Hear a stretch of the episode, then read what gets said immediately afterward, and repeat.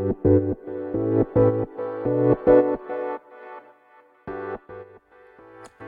川行きの10分間始まります。こんにちは石川です。本日は祝日ですね。非常に寒いです。僕は。皆さんどうでしょうか？僕のオフィスはこう日光が入らないんですよね。すごく寒くて。暖房つけちゃおうかなと思ってるぐらいですね。今日の朝は息子とトレーニングしました。幼稚園はないんですがまあ関係なくね毎日やるのがいいと思うので息子を道場に連れてきて、えー、体操をやってまた息子を家まで送ってまた会社に来て、まあ、このねめんどくさいんですけど仕方ないですね。えで今仕事をしてます。昨日も同じような日でしたね。今日から少しジムでえ有酸素運動だけしようかなと思ってますね。今日は祝日なので、えー、っとカルペディウム青山道場は祝日スケジュールというやつでやっています。はい。ではレターに参ります。毎回心打たれるラジオありがとうございます。本日は自転車の歩道走行についてレターしました。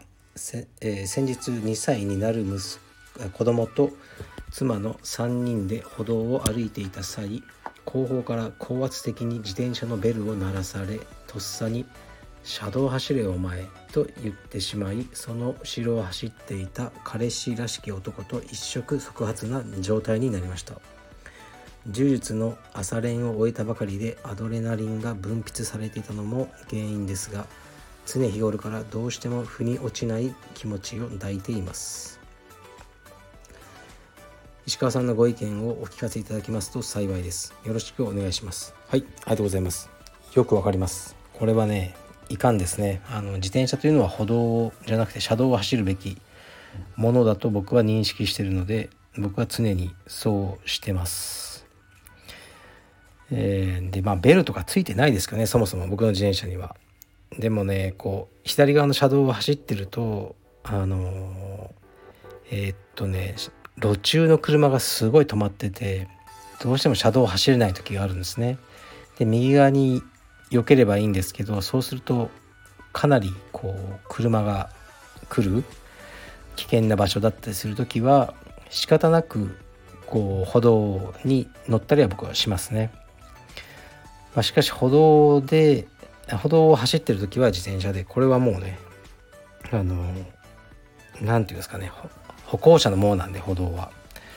からこう無理に、ね、前に行こうとかはしないで、えー、まあ、ベルはついてないですしこうね軽くねこうブレーキ音とかねチェーンの音で気づいていただけないかな道開けていただけないかなというのはありますがあのそんなにやらないですね。はい。だからこうね前を歩道を塞ぐ形で人が歩いてる時はこう自転車降りてね歩いたり僕はしますね。でも、まあ、うちの妻とか息子を乗せてこの電動自転車とかで走ってるんですね。であれってねやっぱりこう車道を走るのは怖いなと思うんですね。やっぱりタクシーが急に入ってきたりするしだからうちの妻は多分歩道を爆走してると思いますね。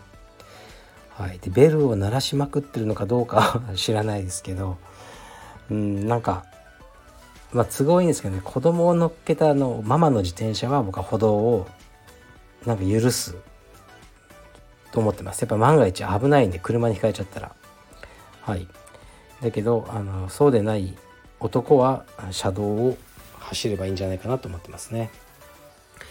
うん、ベルとかこうねあのうん鳴らす人のすごいですよね。たまにいますよね。ガーッて鳴らしてくる人とか、はい、まあいい気分はしないですけど、まあ、僕はあのあんまり気にしないですかね。はい。えー、っと次いきます。はじめまして。ペンネームイエローです。1年半前から息子8歳がカルペディエムの多道場でお世話になっておりその経緯で石川さんを知りました。ブラジリアン柔術のことを全く知らずに単に近所で運動できる場所として道場に入りましたが SNS や web 記事で石川さんの考えや価値観を知りまたこうやって毎日スタンド FM を聞くことで石川さんやブラジリアン柔術が大好きになりました。今月からは夫も入会しますます BJJ 一家になっています。私は先生の影響で自身のスタンド FM も開始しました。先生にお伝えしたいことはいつも本当にたくさんの知見をありがとうございますということととにかく今はご自愛くださいということです。これからも配信楽しみにしています。はい。ありがとうございます。あ嬉しいですね。えー、確かに最初は本当にこう近所にあるなんだか体操教室か何か分かんないけど入ってみようっていう感じで、ね、入られた後だんだんこう充実のカルチャーそしてカルペディウムカルチャーってものを知って、えー、その運動以上のものになる。というのは本当嬉しいですね。でこうご主人まで充実を始める。これ本当に嬉しいですね。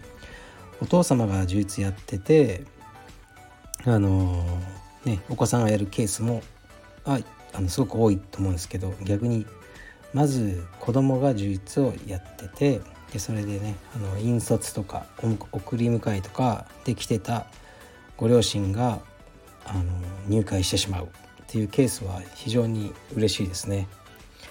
ありがとうございます。これからも、えー、っとね、そういうね家族で楽しめる道場でありたいなと思ってますね。はい。でレターはこれだけなんですね。またレター少なくなってきたのでお願いしますね。で柔術の話題といえばそうハイサムですね。今アメリカにも行ってますし所属もカルペディウムではないですがえ、っと彼の ADCC の、えー、っと出場が決まりましたね。これは本当にすごいことですね。実はハイサムからはそれが決まってすぐにメールがあったんですね。ADCC に招待されたと。本当に嬉しいっていうふうに興奮してて。でだけどまだ発表されてないから秘密にしといてくれ。って言われたんですね。で分かったって言ってあの本当に誰一人にも伝えずに彼の発表があるまで待ってましたね。でもう一つはマイキー・ムスメシですね。まあもちろん柔術のもうトップ選手ですね。 top of the top。彼が、えー、なんとシンガポールに移住してね Evolve ですね。あの ONE を主催してるとこですね。そこに所属してそこのインストラクターになる。というのもえー、っと数日前発表されてましたね。実はこれもかなり前から知ってたんですよね。まあある人に聞いて。でもこれももう絶対に言わないでくれって言われてたんですね。もう絶対に言わないでくれって話をしないでほしいんですね。すっげえ言いたかったんです。もう言いたくて言いたくて。まあなんで言いたか言いたかったかというとまあそういう充実家があのー、まあアジアの国でインストラクターになってアメリカ人がですね。ということはまああのー、アジアの充実がすごく盛り上がってるってことですよね。それに関してすごい言いたかったんですけども絶対に言うなって言われたのでそれもあの我慢してました。はい。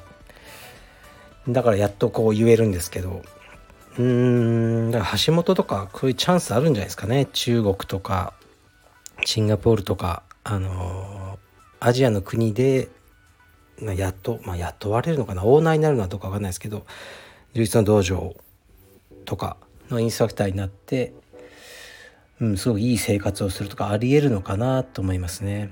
やっぱりねアメリカはサイズが必要なんですよね。うん、大きくないときついんじゃないかなと思いますね。だからまあ柔術の、えー、もちろん最初はねブラジルで始まっていまあ、だに中心は完全にアメリカなんですけどもしかしたらこれからねあのー、少しずつ変わっていくのかもしれません。で6月はえー、っと橋本と、えー、橋本智之と鈴木誠とあと辰之助の3人が、えー、韓国で試合に出る予定です。まあ、ビザとか大丈夫なのかなってよくわからないですけども任せてるんでね彼らが、えー、っと行きましてで橋本は韓国でセミナーツアーのようなことを少しする予定ですね。本来は僕も呼ばれてたのでまあ行こうかなと思ったんですけどちょうど同じ時期にえー、っとセラですねが海外に試合に行くまあ別の国ですけどね。ということでいくらなんでもねあの鈴木もいない世良もいないという状態で僕まで行くわけにいかないので僕はあの東京に残ってあの指導をしようと思います。